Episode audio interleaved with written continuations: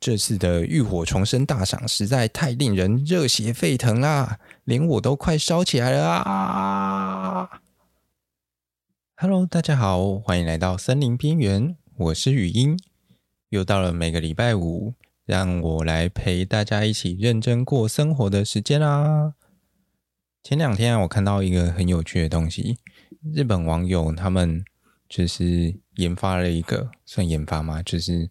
反正就看到他们的他他网友贴出来一个贴文，然后他就找到了一个对付那种有点像虎头蜂吗，或者是黄蜂在家里筑筑巢的一种方法。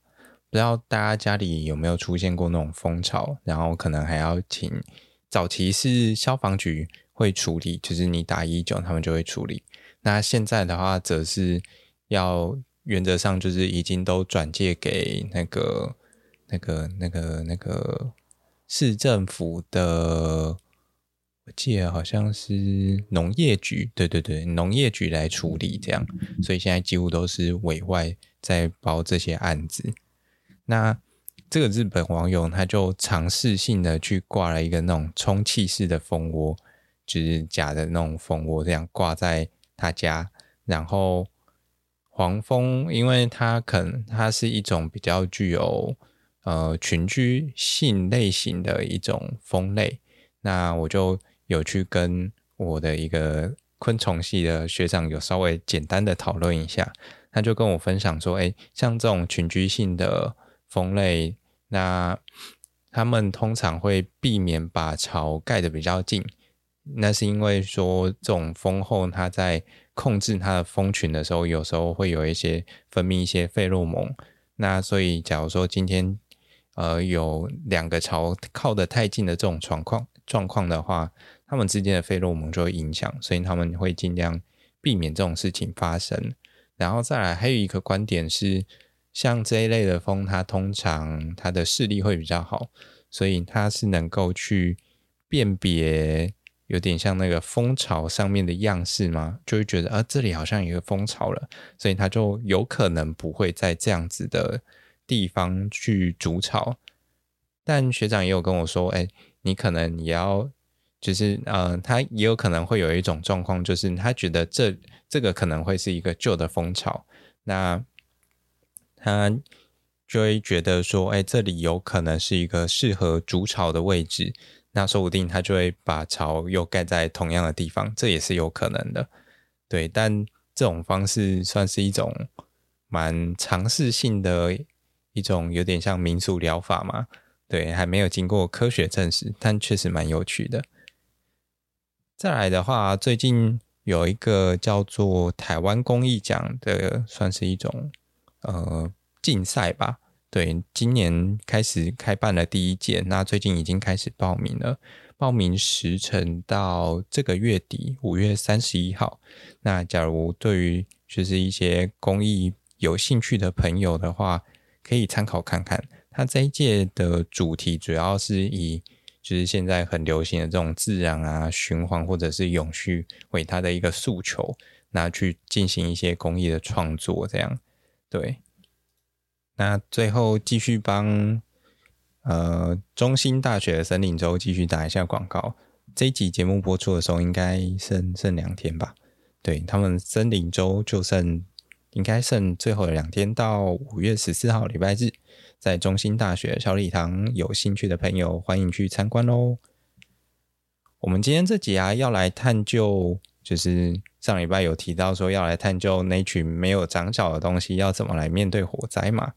不管是生产软木的酸皮櫟也好，或者是黄石国家公园的这些松树也好，其实啊，有很多植物的生态循环都是和火息息相关的。可是啊，像这种不长脚的植物，到底要怎么面对野火啊？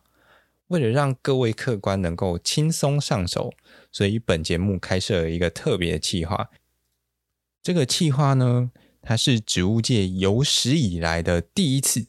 第一次的浴火重生大赏评选大赛，评审呢将会从易燃性、耐火性，还有策略性这三个层面来进行给分，得分最高者将荣登我们今天的冠军宝座啊！那就让我们一起拭目以待吧，看这群不长脚的东西怎么适应和演化出能够在这种环境下生存的武器。看这到底是一场植物和野火之间的共存呢，还是血流成河啊？在经历了这样千万年的焦土试炼之后啊，恐龙都已经成了骨灰了，而我们的浴火重生大赏得得得得得奖的是第三名。拥有厚实的树皮，从红酒界一路称霸到太空界的世界级防火材料，它就是我们的栓皮力。如果还不熟的朋友，哎，赶快回去第十二集看一下一体成型塞怎么称霸红酒界的哟。接下来，接下来，接下来是第二名，从生前一路烧到死，死了都要烧的相思树。相思树啊，完全是一种贯彻燃烧的植物。除了生前耐火烧就算了，死了之后呢，还是台湾早期重要的碳薪材来源。而即使到了现代呢，这个不烧柴的年代，它仍然还在继续燃烧。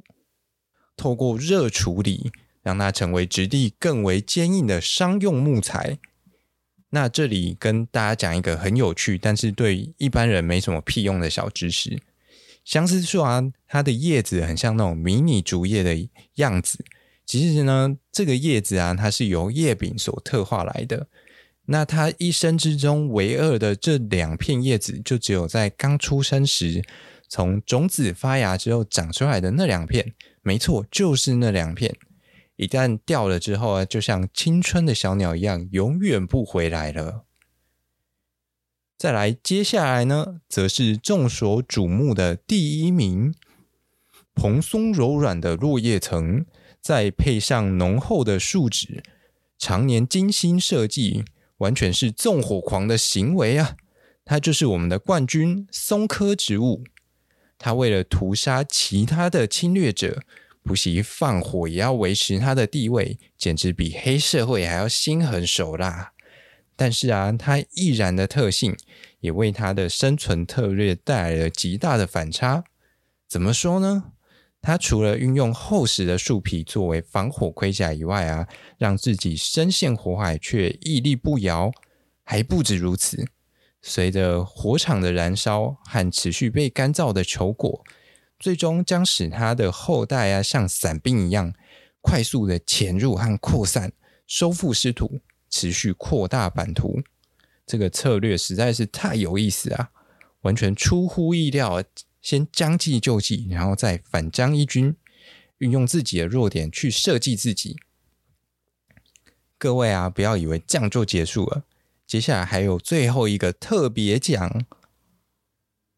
这位得奖者呢，他除了将松科植物的纵火策略纳为己用以外啊，还加以改良，甚至变本加厉，让几十年烧一次的大火缩短到了成每年每几年就这样一烧。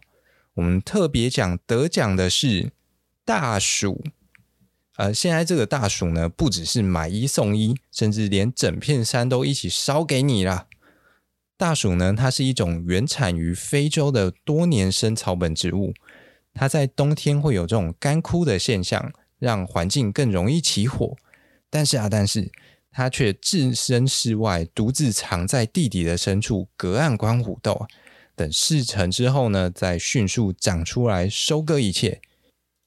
当火能烧得越多越远，它就能占领得越多越远。这次的浴火重生大赏实在太令人热血沸腾啦，连我都快烧起来了啊！好了，没有啦。接下来进入我们赛后的解析时间。从整体来说啊，栓皮力其实它运用的策略极为单纯，就是走那种防火的极致工艺路线，只要不被烧死，就可以夺取一块属于它的小天地。这样子的策略类型呢，是相对被动的。就是一个火不来烧，就看不出它厉害的地方在哪里一样。